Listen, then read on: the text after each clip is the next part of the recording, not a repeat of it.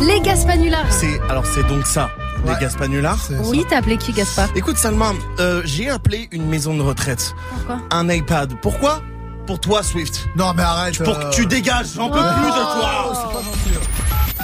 Patientez un instant, nous recherchons votre interlocuteur. Il va chercher le bien.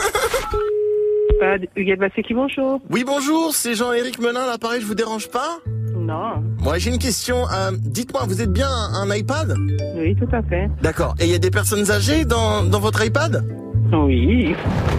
Quoi Mais vous êtes malade de faire ça. Pourquoi Mais vous êtes dégueulasse de mettre des, des personnes âgées vivantes comme ça dans des iPads.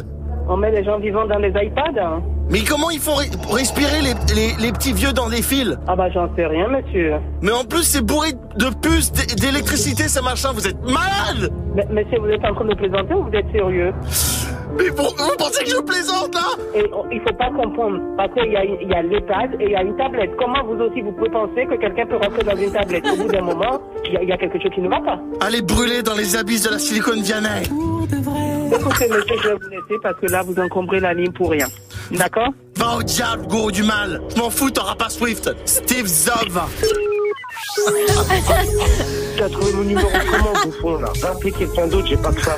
Ils t'auront pas Swift. T'es un bon gars, t'es un bon pote.